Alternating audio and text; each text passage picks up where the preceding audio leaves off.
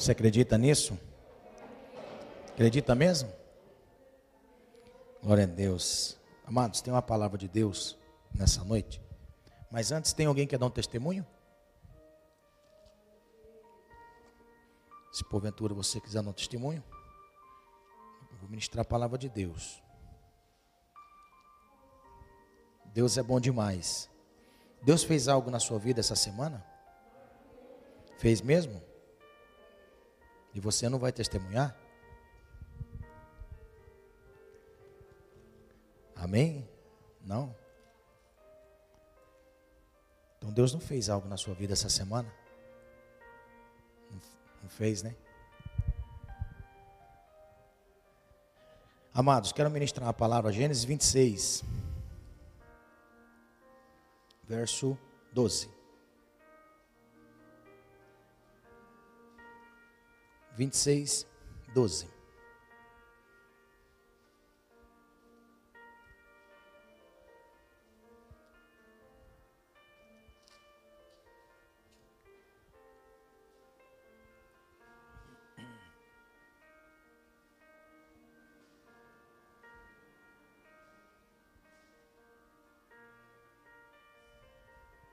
Amém? Diz assim: E semeou Isaac naquela mesma terra e colheu naquele mesmo ano, sem medidas, porque o Senhor o abençoava. E engrandeceu-se o varão, e ia se engrandecendo, até que se tornou muito grande. E tinha possessão de ovelhas, e possessão de vacas, e muita gente de serviço, de maneira que os filisteus o invejavam. Amém? Glória a Deus. Deixa eu fazer uma pergunta. Você quer que alguém te inveje ou não? Hã? Eu quero, irmãos. Eu quero, sabia?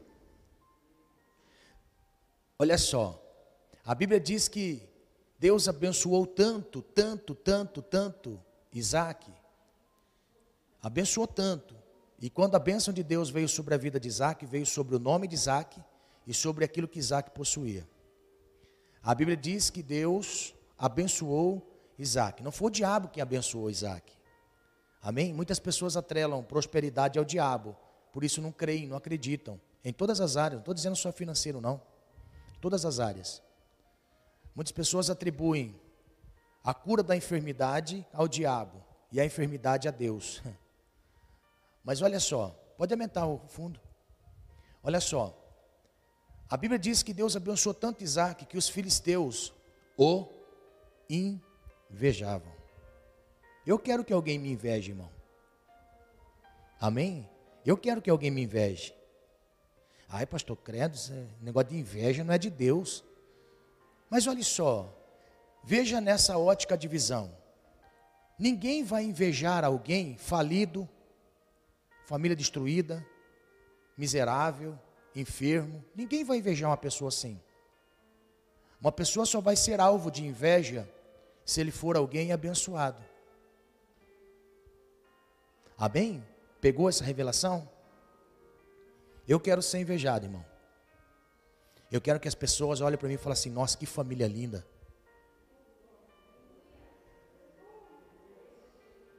Nossa, mas olha a casa dele. Nossa, mas olha só, tudo que ele faz é bênção. Está entendendo? Olha o ministério dele, é bênção. Olha a obra das mãos dele, é bênção. Você está entendendo? Eu quero que muitas pessoas olhem para mim e vejam que Deus é na minha vida. Amém? Agora, não tem problema você passar sem ser notado. Não tem problema. Mas, aonde a luz de Deus brilha, aonde a luz de Deus brilha, há inveja daqueles que não têm aquilo que você tem. Amém? Sente, por favor. Eu quero ensinar algumas coisas para você nessa noite. Eu quero que você deseje. Eu quero que você deseje. Ai, pastor, inveja. A pessoa inveja a gente e, e a gente fica assim. Nada mais dá certo na nossa vida. Meu irmão, em nome de Jesus. A Bíblia diz assim: maior aquele que está conosco do que aquele que está no mundo. Quem serve ao Senhor não tem medo de macumba, macumbeiro, feitiço, feiticeiro, zóio gordo, zóio magro. Está entendendo? Ah, e aquela pessoa tem zóio gordo. Ei, irmão, deixa a pessoa de zóio gordo chegar perto de mim. Amém? ela vai ver Deus, eu quero que ela veja Deus na minha vida. E que o zóio dela emagreça. Amém? Que o zóio dessa pessoa emagreça. Então nós precisamos tirar alguns conceitos da nossa vida com relação ao que é Deus na nossa vida. Amém? O que é Deus na nossa vida? Estamos vivendo um tempo, irmão. Olha só, estamos vivendo um tempo de liberdade. Haja vista que por essa liberdade muitas pessoas se corrompem, se vendem, fracassam, naufragam, renunciam à fé, enfraquece, esfria, devido a um caminho percorrido até chegar ao comodismo. Toda pessoa que acomoda, porque Deus não tem nada com acomodado. Deus não tem nada com acomodado. A, a primeira coisa que nós vemos que o Espírito de Deus fazia em Gênesis era mover as águas. Deus não gosta de nada parado. Tudo que para apodrece. Da onde vem a dengue? Água parada. Aonde, da onde vem os, o, o mau cheiro? Água parada. Da onde nascem os, os bichos na água? Água parada. Então Deus não tem nada com, com nada parado, irmão. Deus é um Deus de movimento. É por isso que Jesus diz, é por isso que Jesus diz que o Espírito sopra onde quer, porque ele é o vento, ele é sopra onde quer. Não tem nada parado com o Espírito de Deus, ele movimenta. Então, o que Deus quer nos ensinar é que através daquilo que nós vivenciamos na nossa vida, Deus quer atrair pessoas. E é isso que eu tenho buscado ao Senhor e clamado ao Senhor, pedido a Deus, suplicado ao Senhor, para viver esse, mover esse ambiente. Eu não, não quero, irmão, chegar um tempo de depender de pessoas. Ore por mim, me dê uma palavra, interceda por mim. Eu quero ser eu o favorecedor de pessoas. Quero eu orar por pessoas, quero eu ministrar pessoas, quero eu dar alguma coisa à pessoa. Então, para que nós possamos entender isso, nós temos que enfrentar as nossas crises. Então, as nossas quartas-feiras, nós estamos vindo aqui com uma série de mensagens para nós enfrentarmos a crise, porque a crise paralisa as pessoas. Toda crise paralisa. Não existe ninguém que enfrente uma crise e diga assim: olha, no meio da minha crise, eu vi Deus mover a minha vida, sem eu primeiro se mover. Porque a minha crise, ela me paralisa, eu paralisando, Deus também paralisa na minha vida. Porque na crise Deus quer ver atitudes, atitudes. Então, semear em meio à crise ou colher em meio à crise é uma semeadura. Nós estamos semeando em meio à crise. A crise não nos paralisou, pelo contrário, a crise foi uma mola propulsora para que eu pudesse olhar o campo e semear. Aprenda o que eu vou dizer. Aprenda o que eu vou dizer. Eu quero ensinar isso para você nessa noite. A crise, a crise, quando ela vem sobre a nossa vida, e dentre as crises que nós temos, temos várias, na alma, no corpo e no espiritual. Em todos os momentos, Deus quer ver atitude em meio à crise. Porque a crise é uma oportunidade de ter a revelação e o conhecimento de Deus. A crise é uma oportunidade de vermos a manifestação de Deus. Porque a crise é um meio que Deus utiliza para que eu tenha entendimento a respeito dele. E é em meio à crise que Deus quer ver atitudes. É em meio à crise. Eu posso dizer para você, quando você se deparar com uma crise, identifique primeiro a sua crise. Identificou? Aonde é? Na família. Eu tenho uma crise na família. Quais são os princípios de semeadura para que eu veja algo de Deus na minha família. Uma crise financeira.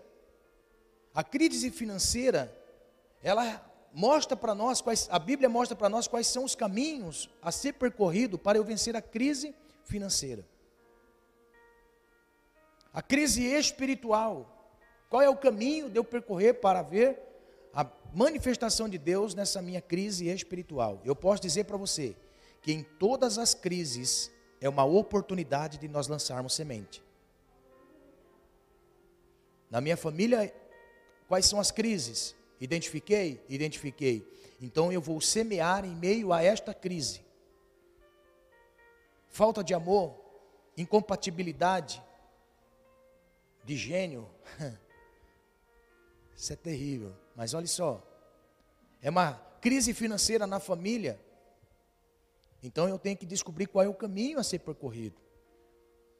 Muitas coisas que acontecem na família só depende de apenas uma semeadura. Semear. Uma finan crise financeira é o momento de nós semearmos. Porque é nesse momento que Deus quer enxergar em nós por favor, o fundo musical. Porque é nesse momento que a crise, que a crise estabelecida na nossa vida é Deus quer ver em nós uma atitude. Não existe ninguém na Bíblia que não viu a manifestação de Deus no meio da crise e ele tendo atitude. Por quê? Porque crise nós vamos sempre olhar para a semeadura. Então nessa noite eu vou ensinar algumas coisas, alguns caminhos para nós vermos que existiu homens que caminharam em meio a um deserto e viram Deus revelar a sua grandeza no meio do deserto. Então a Bíblia diz que Isaac estava com escassez de alimento em Canaã. Então a Bíblia diz que ele vai para Gerar. Gerar era uma terra que foi concedida para Isaac passar um tempo, ou o tempo da escassez. Isaac foi, pediu autorização para Abimeleque para acampar no vale de Gerar. E ali ele pudesse, juntamente com a sua família, seus pastores, passar aquele tempo difícil, aquela crise. Só que todos nós sabemos que Gerar não era Santa Catarina, Paraná, uma terra boa que você planta e colhe. Gerar era um deserto. Gerar era um deserto árido. Era um deserto terrível. E a Bíblia diz que ele, o verso 12 diz que ele semeou naquela terra. E Deus o fez prosperar. Irmão, quando Deus quer, até no deserto, Deus faz prosperar. Quando Deus quer, até no deserto, Deus faz prosperar. Mas olha só, é muito fácil nós falarmos assim: ah, alguém prosperou no tempo da dificuldade. Agora, todas as vezes que você vê pessoas dizendo assim, eu prosperei, então a prosperidade não se limite apenas a dinheiro, amém? Em todas as áreas da nossa vida. Alguém prosperou em meio a uma adversidade, a uma crise. Qual foi o caminho percorrido para que esta pessoa pudesse prosperar naquela crise, colher naquela crise? Sempre que nós vemos alguém testemunhando acerca de algo, eu tenho que analisar qual foi o caminho percorrido para que essa pessoa pudesse testemunhar daquilo que Deus fez. Qual foi o caminho percorrido, aquilo que ela percorreu para chegar até aquele momento de colher no tempo da crise. Colher no tempo da crise tem um caminho a ser percorrido. Então a Bíblia diz para nós nesse texto que se segue, o, ver, o capítulo 26, desde o verso 1, a primeira atitude que nós vemos, a semente tem poder para gerar colheita. A semente tem poder para gerar colheita. Agora, o que significa uma semente em meio a uma crise? Uma atitude. Nunca esqueça disso. Uma atitude. Por quê? Porque não existe ninguém que não usou, ou não viveu, ou não tomou uma atitude no meio da crise. E não viu Deus fazer nada. Porque a semente, ela simboliza uma atitude. Você veja bem, para que uma pessoa olhe o ambiente, olha para o tempo, vê a meteorologia e diz tudo está favorável, então eu vou lançar a semente. Uma pessoa que tem uma semente para lançar em terra, mas as circunstâncias são favoráveis, é fácil. É fácil para alguém, é fácil para alguém falar: a minha família é uma bênção, mas qual é o caminho percorrido para que a minha família seja uma bênção? A minha vida espiritual é uma bênção, mas qual foi o caminho que eu percorri para que a minha vida espiritual seja uma bênção? A minha vida financeira é uma bênção, mas qual foi o caminho percorrido para que a minha vida financeira seja uma bênção? Existem atitudes, atitudes. E as atitudes, no momento da semeadura, muitas vezes elas não são favoráveis. É por isso que semear contrário é uma atitude de fé. Semear em tudo aquilo que está contrário é uma atitude de fé. Sempre que vem algo contrário a nós, o oposto é a fé e não desânimo. Você percebe que quando vem uma adversidade a nós, vem um momento difícil a nós, a primeira coisa que nós temos é desânimo e não fé. Você já percebeu isso? Porque nós somos ser humano, e ser humano, a característica dele é desanimar em meio às batalhas que a vida apresenta. Então veio, apareceu diante dele uma adversidade. A primeira coisa que ele tem, desânimo. Puxa, quanto tempo estou lutando, estou aqui batalhando, quanto tempo, isso, aquilo, outro. Olha só, mas na realidade, quando nós olhamos para a Bíblia, os momentos de adversidade, os momentos contrários, os ventos contrários, exigem de nós, muitas vezes, remar mais forte, tirar a água do barco, persistir, fazer o que ninguém faz. Está entendendo? No momento da crise, nós temos que aprender que Deus está querendo nos ensinar a fazer algo, a exercer algo, a funcionar algo na nossa vida. Quer ver? A Bíblia diz que à beira do caminho tinha um cego chamado Bartimeu. Na realidade não era nome dele, era nome do pai que ele recebeu como herança. Ele mesmo não tinha identidade própria. Todo mundo estava indo no caminho, ele estava onde? Na beira do caminho, cego. Só que tem uma coisa, ele fez o que ninguém estava fazendo ao seguir Jesus. Você já parou para notar que aquele momento de adversidade para Bartimeu, ele estava, ele estava percebendo que todos estavam indo no mesmo curso. O que, que ele fez? Filho de Davi, tem misericórdia de mim. Irmão, a intensidade da atitude daquele homem é era gritar: Filho de Davi, tem misericórdia de mim. Não escutou. Jesus não escutou. Filho de Davi, tem misericórdia de mim. Jesus não escutou. Filho de Davi, tem misericórdia de mim, porque o texto diz que ele gritava, gritava, gritava. Filho de Davi, olha só, Jesus manda parar a multidão, por quê? Porque ele estava fazendo algo que ninguém estava fazendo. Porque a atitude no tempo da crise revela que Deus quer ver-nos tomando atitude em pontos que ninguém está observando. Irmão, eu posso dizer para você, Toda crise é para revelar os diferentes. Toda crise é para revelar os diferentes. Aleluia. Toda crise é para mostrar os diferentes. Então, toda semente lançada em terra é uma atitude. Se eu tenho tudo favorável, vou lançar semente, vai consequentemente crescer. Mas e quando tudo conspira contra? E quando tudo conspira contra, onde estava Isaac? Numa terra que não era dele. E a Bíblia diz no verso 1, olha, olha que interessante. No verso 1, a Bíblia mostra que havia fome na terra. Fome na terra. Por aqui nós já podemos perceber, irmãos, por aqui nós já podemos perceber que era grave o negócio. Que era grave o momento que eles estavam vivendo, uma fome na terra. Então, se era uma fome na terra, estava uma fome nos, vizinhos, estava uma fome na, nos bairros, nos vilarejos vizinhos. E para onde ele vai? Para o deserto de Gerar. Situação que se agravou ainda mais. E além de tudo, foi numa terra que não era dele. Olha, uma terra que não era dele, era uma terra que ele estava possuindo por empréstimo para passar um tempo. Havia fome.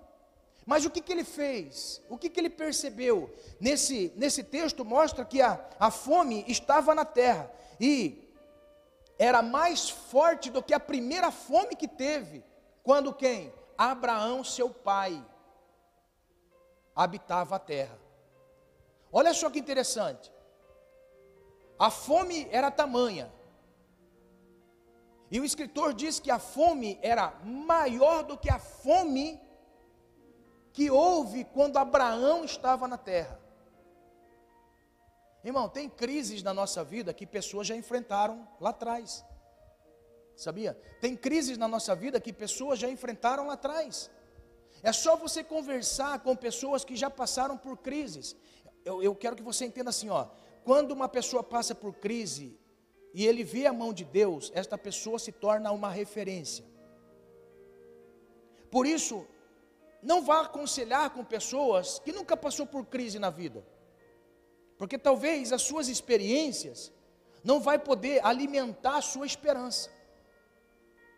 Nunca ninguém que passou por um problema no casamento pode ensinar a respeito de problemas do relacionamento. Mas aquele que passou um problema no relacionamento e que viu uma crise instaurada e que também viu a mão de Deus no casamento, pode ensinar sobre casamento. Ninguém falido financeiramente pode ensinar princípios para quem é vitorioso financeiramente, para ser vitorioso financeiramente. Ninguém pode falar de coisas espirituais se ele mesmo não é espiritual. Está entendendo? O que, que a Bíblia mostra para nós? Que ele estava vivendo uma crise que seu pai já tinha vivido. E a crise que ele estava vivendo agora era maior do que a que seu pai estava vivendo. Aleluia. Eu quero liberar uma palavra para você. Se você aprender com pessoas que já passaram por crise e você entrar pelo caminho de Deus como as pessoas entraram pelo caminho de Deus, eu posso ter a plena convicção que você vai lançar semente de atitudes em meio à crise em meio às crises. Mas olhe só, Abraão era homem de Deus.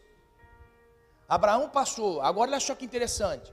A Bíblia diz para nós que ele em Gerar, estava habitando em Gerar, com uma crise igual Abraão, seu pai, teve. Só que o que Abraão fez? Abraão desceu para o Egito.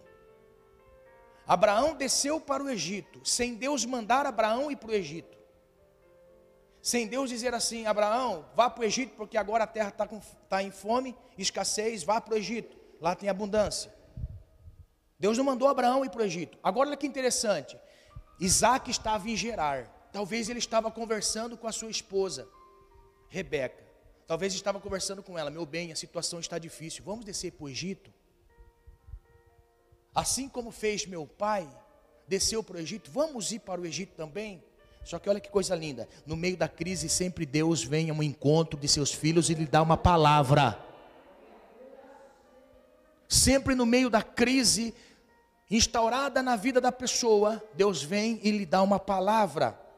Então, a Bíblia mostra que ele plantou uma semente em meio à fome, em meio à escassez. Agora olha só, ele ia tomar uma atitude de descer para o Egito, igual fez Abraão, seu pai. E o que fez Deus, vindo em direção a Isaac?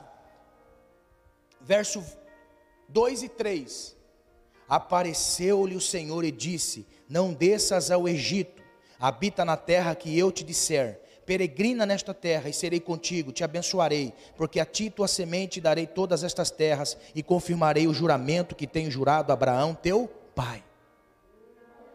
Aleluia. Aleluia.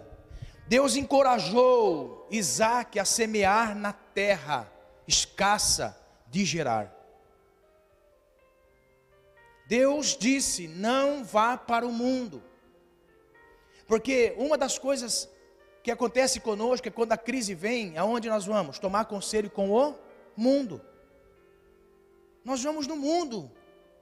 E lá no mundo nós estamos pegando conselhos, não de Deus para nós, mas para nós nos afundarmos mais na situação em crise. Então, quando, Abra... quando Isaac estava na tenda junto com a sua esposa Rebeca, a Bíblia diz que veio Deus para Isaac e disse: Não vá para o mundo, não tome nenhuma decisão de voltar para o mundo, de ir para o Egito. Porque o Egito representa o mundo. Você já percebeu que as coisas no mundo fluem mais fácil, fluem melhor? As coisas no mundo parece que não tem, não tem sofrimento, não é? Ou se tem o sofrimento é camuflado em meias festas, em meio aos amigos falsos, em meias pessoas que não querem o nosso bem, irmão. Aprenda assim, ó. Quem quer o seu bem não enche o seu copo de cerveja. Quem quer o seu bem não dá cigarro para você fumar. Quem quer o seu bem não dá balada para você ir. Quem quer o seu bem, ele ora por você. Quem quer seu bem consagra pela sua vida. Quem quer seu bem lhe dá uma cesta básica. Quem quer seu bem lhe favorece no meio da necessidade. Quem quer seu bem vai sempre convidar você para estar perto do Senhor e não longe do Senhor. Então Deus disse para Isaac: não vá para o mundo. A crise está instaurada, não vá para o mundo, não vá para o Egito, permaneça na terra que você está, irmão. Porque se Deus disse, permaneça na terra que você está, permaneça no ambiente que você está, está escasso, está difícil, mas Deus te plantou aqui. Deus estava dizendo para Isaac: Isaac, está difícil aí. Olha para a direita, para a esquerda, para frente, para trás. Está difícil, está seco. Não tem nada favorável. Não tem, Senhor. Mas permaneça aí. Porque para Deus, irmão, pouco importa se é escasso, se não é, se é deserto, se não é. Você está entendendo? O que para Deus importa é ver o seu coração disposto a obedecer aquilo que Ele fala.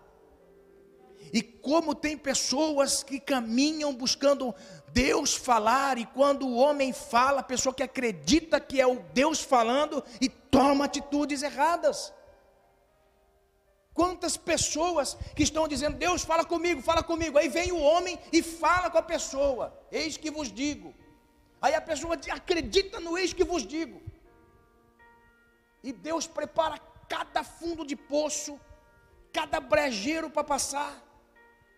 Espera na terra que você está, espera no momento que você está. A única coisa que você precisa é ter atitude para honrar ao Senhor, para manifestar a fé, para crer em Deus no ambiente que você está. Aleluia. Porque a Bíblia diz que Deus disse para Isaac: Eu vou prosperar aonde você está. Porque eu não estou limitado a tempo, circunstância, não estou limitado a nada. Deus não está limitado a esse nível. Deus não fala essa linguagem. Essa linguagem não existe para Deus, porque Deus é espírito e tudo que é espiritual toca a terra devido à sua palavra que ele envia. Devido à palavra que Deus envia. Então o que Deus fez? Deus encorajou Isaac por uma palavra que ele estava dizendo por uma palavra que Deus estava dizendo: Eu vou prosperar os seus caminhos, é aqui que vou engrandecer a sua descendência. Aleluia. Irmão, se Deus fala, fica no ambiente, fica, ainda que esteja escasso, pode estar escasso por um tempo, até o mover de Deus. Pegou essa revelação? Pode estar escasso até o momento de Deus agir, porque quando Deus age, acaba escassez, acaba crise. E como é difícil nós esperarmos o tempo de Deus, não é, irmãos? Como é difícil demais nós esperarmos o tempo de Deus. Quem não espera o tempo de Deus, toma atitudes precipitadas. Irmão, se você pegar Israel, sofre até hoje por quê? Porque Abraão não esperou o tempo de Deus.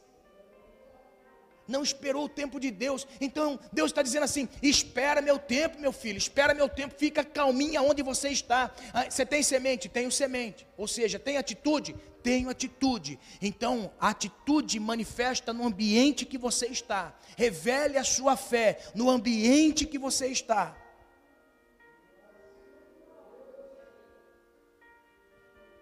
Nossa, pastor, meu trabalho está difícil, pastor. Meu trabalho só Jesus na causa.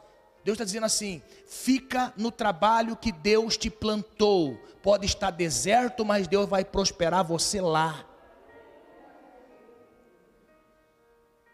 Lá. Pastor, minha casa está um deserto. Só está um deserto porque falta atitude. Porque a hora que a semente cair na terra, ou seja, ter atitude de lançar princípios, semente na terra, vai mudar a sua casa. Você já percebeu que na casa, irmãos, muitas coisas não acontecem por quê? Porque na casa nós revelamos quem nós somos.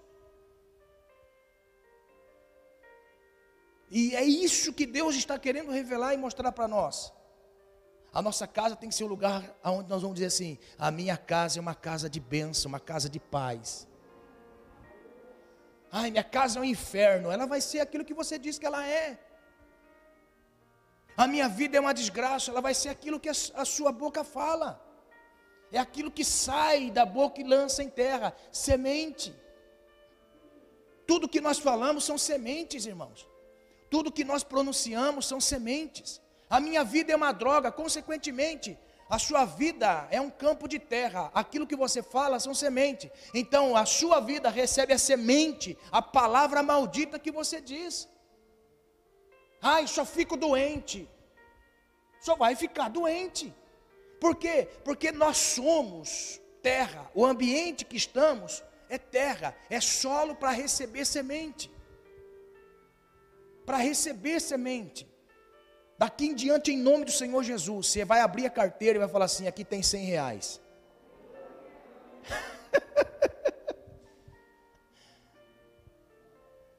é, pastor, o senhor está louco, pastor. É, Fazer o quê? Amém? Acredite. Acredite que sua casa é um canal de bênção. Acredite que o seu trabalho vai se transformar em um canal de bênção. Porque nós geramos aquilo que nós usamos de atitude. Em nome de Jesus, tenha atitude de fé. Lance semente no meio da crise, no meio do deserto. Porque vai prosperar. A fé em Deus faz prosperar. Deus encorajou Isaac a ter atitude de lançar semente. E a Bíblia diz que o Senhor, Isaac plantou a sua semente e Deus prosperou, porque o favor de Deus estava sobre ele. O favor de Deus estava sobre Isaac. Verso 12: Semeou Isaac naquela mesma terra e colheu naquele mesmo ano, sem medidas, porque o Senhor o abençoava. Sem medidas. Quando nós utilizamos a nossa fé, semear. Em toda crise há uma semente, ou para toda crise há uma semente. Para toda crise há uma semente. Veja em qual área da sua vida está uma crise, está instaurada uma crise. Para toda crise existe uma semente, uma atitude. E só existe colheita quando nós semeamos com fé. Com fé. Identificou a sua crise? Então, lance a sua semente com fé. Porque a fé faz gerar no meio do nada aquilo que você semeou. Aquilo que você semeou. Aleluia. Eu quero eu quero dizer a você que está aqui nessa noite, você que está na internet, a crise é a possibilidade de Deus se revelar a você. E você ter confiança no Senhor. Ter confiança em Deus. Confiar no Senhor. A crise é o momento que você vai expressar a sua confiança em Deus. Sua confiança em Deus. Eu quero dizer isso a pessoas que estão caminhando e não estão vendo nada do Senhor na vida. Não estão vendo nada do Senhor. Analise o campo. Analise o campo. Analise aonde está a crise, aonde está a escassez. Identifique o solo e lance a semente com fé. Com fé. Lance a semente na confiança do Senhor. Lance a semente na confiança do Senhor. Se você sabe que você está fazendo na confiança do Senhor, lance com fé. Seja profético essa noite em nome de Jesus. Seja profético essa noite em nome do Senhor Jesus. Que aonde há escassez, também tem uma semente. E aonde você jogar a semente, vai nascer. Você sabia que nós precisamos profetizar coisas na nossa vida? Nós precisamos profetizar algo diferente na nossa vida.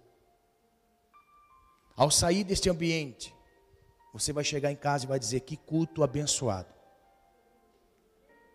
Que culto glorioso. O que Deus fez, você precisava estar lá para ver. Você vai chegar no trabalho e vai falar assim: Deus se fez presente no nosso culto, você precisa ver o que Deus fez. Você está entendendo? Está pegando? Olha só, você vai estar lançando semente no coração de alguém, no coração dessa pessoa que você quer ver na casa de Deus. Agora olha só, quando nós não temos essa atitude, nos falta esta atitude, também falta a revelação de Deus. Esta pessoa nunca vai sentir o desejo de ouvir Deus, de querer Deus, porque a maneira como nós expressamos a respeito do nosso Deus identifica identifica o que cremos nele. A maneira como nós nos comportamos em Deus identifica a maneira como nós cremos nele. Como você trata Deus? Isaac tratou Deus em primazia. Vou ficar na terra e vou lançar semente. Está escasso, mas vou lançar semente. Não tem como não Deus honrar. Aleluia. Quando Isaac plantou, Deus prosperou. Mas precisou Isaac lançar semente. Isaac precisou lançar semente e nós precisamos lançar a semente, porque Deus vai prosperar. Agora olha só, em meio a essa prosperidade, as pessoas vão olhar na colheita, nunca vai olhar na semeadura. Qual foi o motivo da inveja dos filisteus a Isaac? A bênção, a colheita que ele teve e não a semeadura. Quando a terra estava lá abandonada, sem cultivo, quando a terra estava lá largada, seca, sem preparo nenhum, sol em cima da terra, os filisteus não invejavam Isaac. Os filisteus eram dono da terra. Os donos da terra, olhando a terra, dizem assim: mais um que veio aventurar na nossa terra. Eles não invejaram Isaac naquele momento, porque Isaac não tinha nada, não era nada. Mas a partir do momento que Deus abundou em colheita na vida de Isaac, os filisteus cresceram os olhos. Oh! Agora olha só, quando invejaram Isaac e viram Isaac próspero, é aí que começou os conflitos. Porque uma coisa é a pessoa invejar e não te prejudicar. A outra coisa é uma pessoa te invejar e a partir daquele momento começar a te prejudicar. Agora só, pastor, o que, que eu tenho que fazer, pastor, quando eu estou semeando, com muita dificuldade, vejo a, a manifestação de Deus, e ao ver, eu vejo que pessoas tentam me prejudicar, pessoas tentam ser contrários a mim, pessoas tentam ser contrários à minha vida, à minha família, aquilo que faço no trabalho. Calma, que Deus também vai te preparar para isso. Que Deus também vai te preparar para quando você receber a, a colheita, quando você fizer a colheita, Deus também vai estar contigo. Porque não é só no tempo da escassez que você lança semente, Deus precisa cumprir a sua palavra, ou Deus quer estar cumprindo a sua palavra. Porque quando da colheita sou eu que cumpro a minha palavra. Amém? Olha só, o que Deus disse para Isaac: fica na terra, lança semente, colher, você vai colher, você vai prosperar. Sim, amém, glória a Deus. Então, quando ele recebeu aquela palavra, ele lançou a semente, teve a colheita. Depois da colheita, ele não ouviu Deus mais falar com ele, apenas ele permaneceu na posição que ele estava posição de servo do Senhor. Porque a inveja dos filisteus começou a prejudicar a vida dele, mas ele continuou na presença do Senhor. Agora, olha só quanta coisa aconteceu na vida de Isaac a partir do momento em que os filisteus invejaram Isaac. Verso 17. Verso 17 em diante. Olha só. Então Isaac foi-se dali e fez o seu assento no vale de Gerar e habitou lá. E tornou Isaac e cavou os poços de água que cavaram nos dias de Abraão, seu pai, e que os filisteus taparam depois da morte de Abraão, e chamou-os pelos nomes que os chamara seu pai. Então a primeira coisa que eu, eu observo, Isaac, ao sair daquele deserto árido de Gerar, ele vai para Gerar. Acampou ali. Sabe o que Isaac fez? Ele começou a procurar o poço que seu pai havia cavado, que os filisteus haviam entulhado, jogado entulho. Olha só, existem pessoas que não têm capacidade de abrir poços, ele só entulha os poços dos outros. Tem pessoas que têm capacidade de entulhar aquilo que você um dia já fez. E o que Isaac fez? Ele disse: Eu vou para o um lugar aonde meu pai estava, recordo bem, porque ali ele cavou um poço e tinha água. Então eu vou para aquele lugar. Quando ele chega, o poço estava entulhado. Os seus servos começam a desentulhar o poço, tirar as tranqueiras do poço. E é isso que muitas vezes nós precisamos. Nós precisamos na nossa vida tirar algumas tranqueiras para novamente brotar água naquilo que está entulhado. Ele colheu no tempo da escassez e foi para um outro ambiente. Naquele ambiente, ele voltou para aquilo que seu pai fazia. Muitas vezes Deus quer nos fazer retroceder em algumas posições da nossa vida, apenas para desentulhar poços, desentulhar aquilo que muitas vezes está dentro do nosso coração. Não tem como Deus nos abençoar com águas vivas se o nosso coração está cheio de entulho. Nós precisamos muitas vezes tirar um entulho do nosso coração. Nós precisamos desentulhar muitas vezes os nossos sonhos, os projetos que foram já feitos e realizados lá atrás.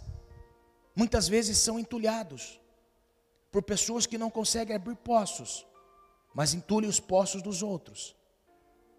Desentule. A Bíblia diz que ele desentulhou os poços e deu água. Agora olha só, verso 19. Cavaram, pois, os servos de Isaac naquele vale e acharam um poço de águas vivas. Águas vivas, irmão, o que, que significa águas vivas? São águas que fluem, que fluem em abundância. Aleluia, você vê as águas fluindo com abundância. Então ele estava satisfeito. Aí, o que aconteceu? E os pastores de Gerar porfiaram com os pastores de Isaac, dizendo: esta água é nossa, por isso chamou o nome daquele poço Ezeque, que significa contenda, porque eles contenderam com Isaac. Irmão, aprenda uma coisa em nome de Jesus. Você quer viver em abundância, você quer ver a bênção de Deus na sua vida, você quer ver a mão de Deus na sua vida, em nome do Senhor Jesus, fuja de contenda. Fuja de contenda. Fuja de ficar preso em embaraços e contendas porque contenda suga cada um de nós, aquilo que nós temos de mais importante, que é a fé, que advém do ânimo. Eu tenho ânimo, tenho fé, tenho ânimo, tenho fé, está em contenda, desanima, enfraquece a fé. Em nome de Jesus, entenda: todas as vezes que você tiver com poços fluindo água, com poços de águas vivas, com tudo dando certo na sua vida, sempre vai ter alguém para contender com você. Você quer ser vitorioso? Em nome do Senhor Jesus. Os pastores chegaram para os pastores de Isaac e disseram assim: Nós não vamos deixar mais vocês pegar água aqui. O que fizeram os pastores? Conversaram com Isaac. Isaac, nós não podemos mais tirar água lá, porque os pastores daqui estão em contenda, em contrito conosco, não deixou mais nós tirar água aqui. O que, que Isaac fez? Foi tirar satisfação? Ah, uh, -uh. Isaac pegou toda a sua comitiva e foi para um outro ambiente. Sabe por quê, irmão? Eu aprendo uma coisa muito importante. A bênção não está muitas vezes muitas vezes naquilo que você tenta valorizar. Existem coisas que nós valorizamos muito, mas nós podemos viver sem aquilo. Sabia? Muitas vezes nós podemos viver sem aquilo. Muitas vezes você pensa que fincou as suas raízes em determinados lugares, ali você pode permanecer e, e, você pode permanecer como se fosse seu. Mas olha só, tem coisas que vêm de passagem na nossa vida. Tem coisas que vêm de passagem na nossa vida e nós não podemos perder tempo com contendas. Porque a Bíblia diz que aconteceu a contenda, então cavaram outro poço, também porfiaram por ele, chamou seu nome de Sitna, que significa inimizade.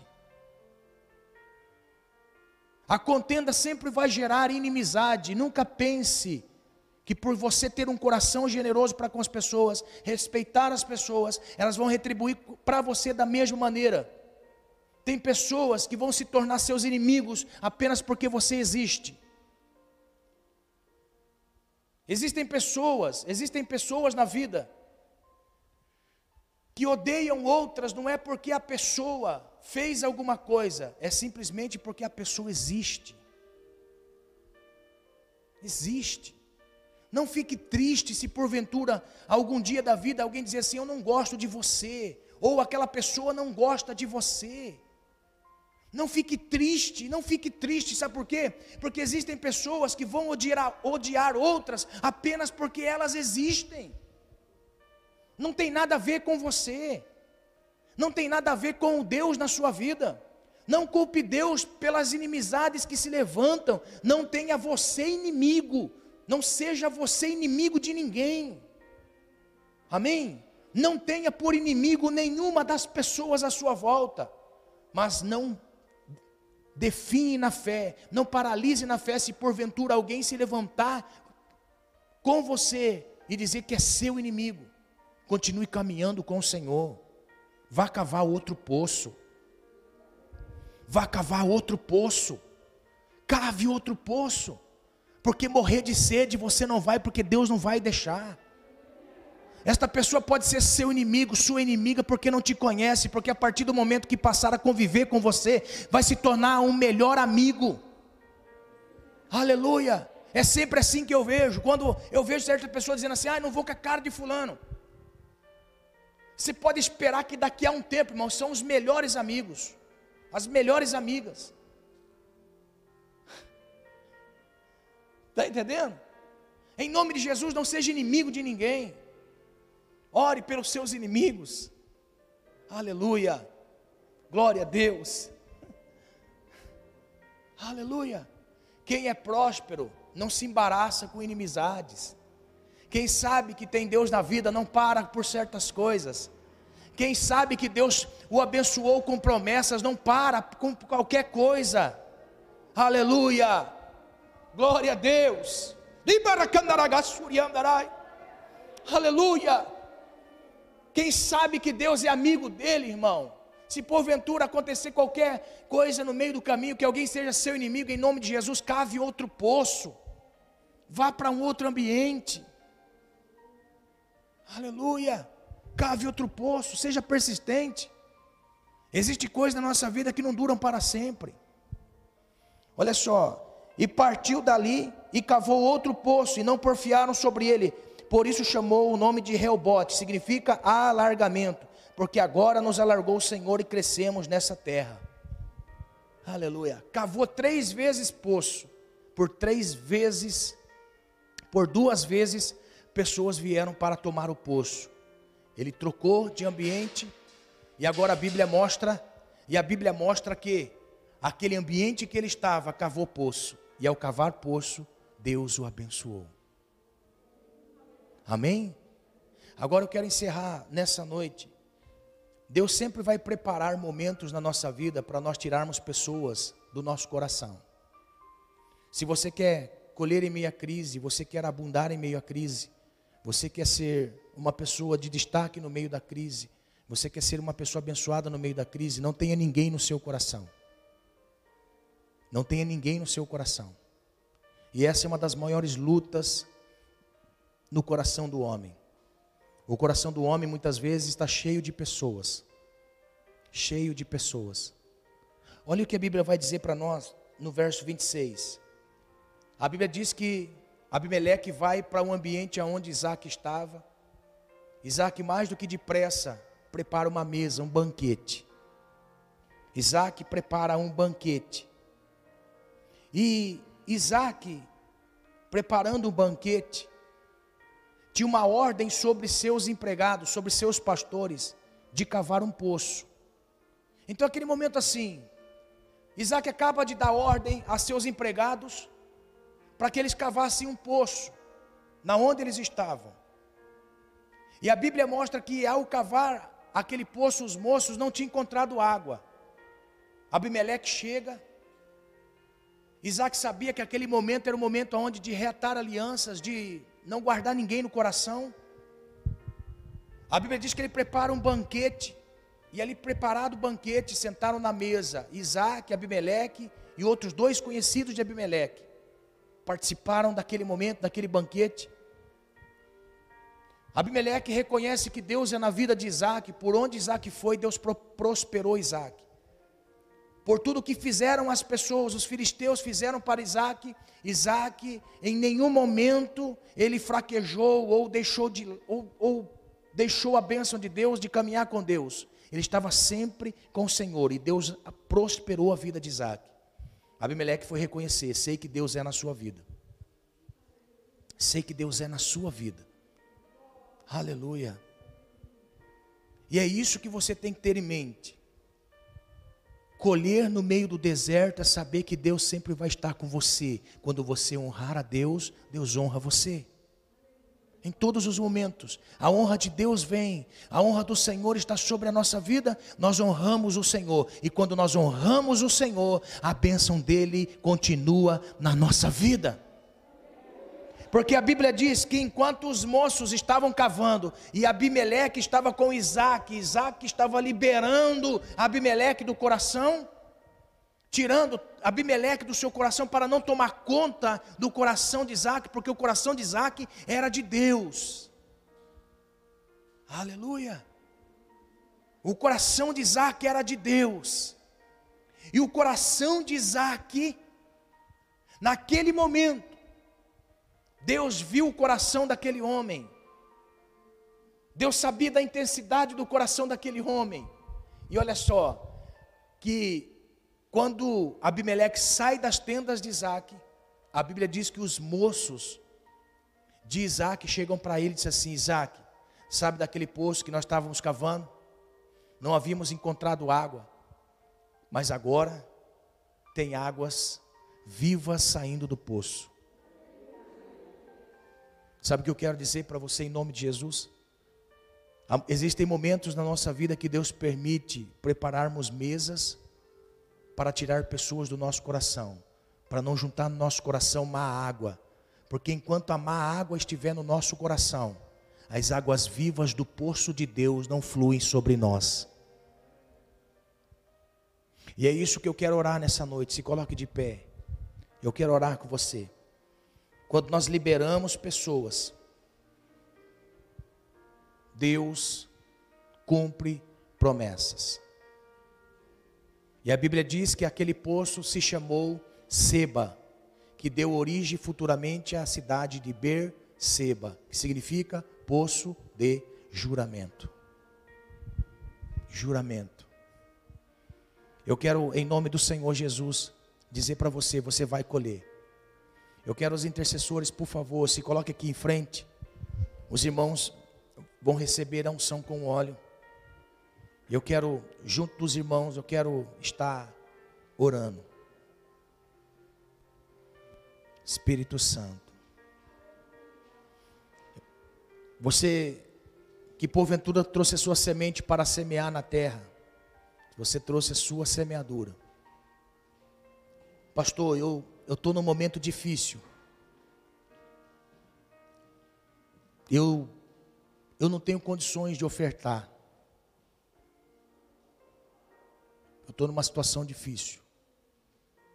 Aprenda o que eu vou dizer. Para Deus, para o Senhor, O importante é a intensidade do nosso coração. Olha o que eu vou dizer. Não existe ninguém, ninguém na vida falido financeiramente que não tenha nenhuma moeda na sua casa. Não existe. Não existe ninguém que olhar e falar assim: eu não tenho um real. Não existe ninguém que diz eu não tenho um real.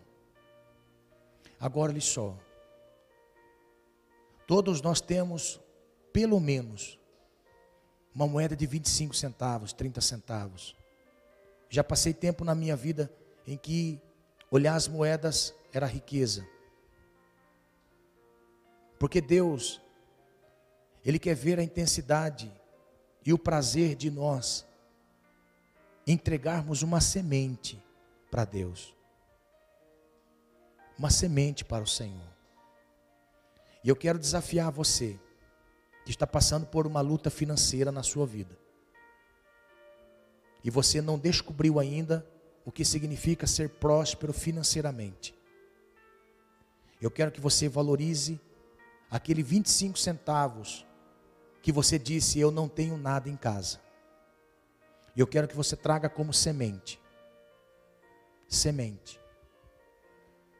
Porque em cima dessa semente que você lançar em terra, seu coração vai desapegando daquilo que é seu tesouro, que é o dinheiro.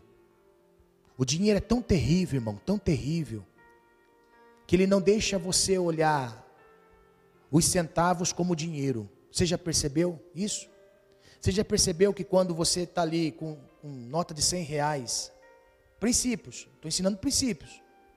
Você já percebeu que quando você está com nota de 100 reais, você troca, pode vir até moeda. O que, que você faz com as moedas? Você coloca no lugar reservado, você joga em qualquer canto, põe no console do carro, você joga em cima da, da escrivaninha, cai para o chão, cai dentro das gavetas. Porque a sensação que nós temos é que dinheiro só é quando nós temos em abundância. A crise, quando a crise vem, ela ensina para nós que tudo aquilo que nós temos nas nossas mãos de dinheiro são sementes. Uma mulher no tempo de Jesus, uma viúva, não tinha nada em casa, mas ela tinha uma única moeda. Eu não sei como Jesus soube disso. Eu não sei como Jesus soube disso e como Jesus diferenciou isso. Eu não sei como que Deus viu isso, eu não sei, mas está na Bíblia. Está na Bíblia. Ela era viúva e foi no gasofilácio e colocou uma única moeda. Aquela única moeda foi sinônimo de testemunho. Por quê? Porque olha só, Jesus disse: essa mulher é viúva, e ela deu tudo quanto tinha. Deu mais do que todos esses daqui. Porque todos esses aqui não estão em crise. Agora essa mulher está em crise. Esta mulher está em crise. E ela deu tudo quanto tinha. Agora olha só. Se olhar na mão, os 25 centavos talvez seja tudo que você tem. E é isso que Deus quer mostrar para nós. Mostrar para nós que Ele quer tudo de nós para Ele dar tudo para nós. Pegou essa revelação? No próximo culto, você que diz que não tem condições, nunca diga para Deus eu não tenho condições, nunca diga, nunca diga, porque nós temos muitas condições para fazer tantas outras coisas menos para Deus. Pegou essa revelação? Isso é bênção financeira. Bênção financeira testemunho para a sua vida, você vai valorizar o Senhor. E eu quero nessa noite orar junto com você. Você que veio aqui está passando por crise no casamento, você que está passando por uma crise no casamento, você está vendo uma crise terrível. Você talvez está vivendo uma crise sentimental. Você está vivendo uma crise sentimental precisa de alguém para completar a sua vida, mas você quer completar na fé, nada lá fora, nada no Egito, que serve ao Senhor e teme ao Senhor. Você que porventura está vivendo uma crise espiritual, espiritual. Você está sentindo que à sua volta o mal está dominando a sua casa e você está perdendo o controle daquilo à sua volta. É no trabalho, casa, na rua. Você está vendo que é espiritual. Eu quero orar por você. Quero estar orando por você. Você vê que é algo emocional em você, você não tem prazer na vida, algo emocional, você já perdeu a vontade de viver. Eu quero orar junto com você. Orar com você. Que é no tempo da crise que nós lançamos semente. É no tempo da crise que nós vamos lançar a semente. E eu quero que você lance sementes em nome de Jesus. Seja espiritual, emocional, sentimental, físico, financeiro, eu quero estar orando junto com você. Mas eu quero que você entenda, são princípios. São princípios na sua vida. Pode, pode, pode vir aqui, irmão, fazer a fila aqui, com distanciamento. Eu quero ministrar algo na sua vida. Senhor, nessa noite, Pai, nós aprendemos sobre semear no deserto. É no deserto que nós temos Ó Pai querido, nós temos momentos de crise, é no deserto. E muitas vezes pensamos que no deserto não há, Senhor, a tua bênção, e o Senhor não está no deserto. Mas nesta noite eu ministrei, Pai, se porventura teu filho estiver no deserto financeiro, teu filho está entregando, Senhor, tudo quanto tem. Ainda que seja essa moeda, Senhor. Ainda que seja, Senhor, esta moeda, Pai querido, que não é muita coisa. Mas para quem não tem nada, Senhor, é muita coisa. Esta pessoa está iniciando, Pai querido, está iniciando, Senhor, um ciclo de obediência ao Senhor. Esta pessoa está iniciando um ciclo de obediência na família, Senhor. Deus, que nenhuma palavra torpe vai sair dos seus lábios, que nenhuma palavra de maldição para amaldiçoar a sua casa vai sair dos seus lábios, que nenhuma palavra de desgraça vai sair dos seus lábios. Senhor, em nome de Jesus, Pai, esta pessoa que está, Senhor, nesta noite, semeando na sua vida espiritual, está buscando ao Senhor, fazendo uma aliança com o Senhor, e nesta aliança com o Senhor, esta pessoa está abandonando todos os princípios, todas as brechas abertas, Senhor, que o mal toma conta. Senhor, em nome de Jesus, Pai. Senhor, esta pessoa emocionalmente abalada, Senhor, em nome de Jesus, visita a alma desta pessoa, Pai, em nome do Senhor Jesus, visita a alma desta pessoa, Pai, para a glória do Teu nome, Senhor, em nome do Senhor Jesus, em nome do Senhor Jesus. Senhor, em nome de Jesus, esta pessoa, Pai querido, que nessa noite deu um passo de fé, Senhor, em semear no deserto, em semear em meio à crise, em semear em meio ao momento mal. Esta pessoa está aqui diante do teu altar, Senhor, semeando na sua vida, e ela crê, Pai querido, que na próxima quarta-feira, ah, Senhor, já vai testemunhar de algo, porque ela está semeando em meio à crise. Esta pessoa vai mudar a conduta luta, esta pessoa vai caminhar com o Senhor, esta pessoa vai usar princípios da tua palavra, Senhor, em nome de Jesus, Pai. Em nome do Senhor Jesus, que a manifestação do Senhor venha sobre a vida desta pessoa. Pai, em nome de Jesus, visita esta pessoa pela internet, em nome do Senhor Jesus. Em nome do Senhor Jesus. Amém? Você está com as suas mãos ungidas? Está mesmo? Então eu quero que você coloque nas suas mãos aquilo que você sonha, e você vai semear como semente. Aquilo que você quer. A palavra do Senhor diz que veio Deus e disse para Isaac: fique na terra e lance a semente. Eu quero que você pegue a semente nas suas mãos, daquilo que você quer ver na sua vida, seja espiritual, financeiro, físico, sentimental. Eu quero que você coloque nas suas mãos e você tenha atitude bíblica, atitude da palavra do Senhor para mudar a circunstância. Você acredita nisso? Acredita? Então você vai lançar esta semana pela fé na sua vida, na sua casa, na sua família, e você vai colher cem vezes mais. Cem vezes mais. Você acredita nisso? Acredita mesmo? Seja feito conforme a sua fé. Que o nome do Senhor vá diante de você, em nome de Jesus.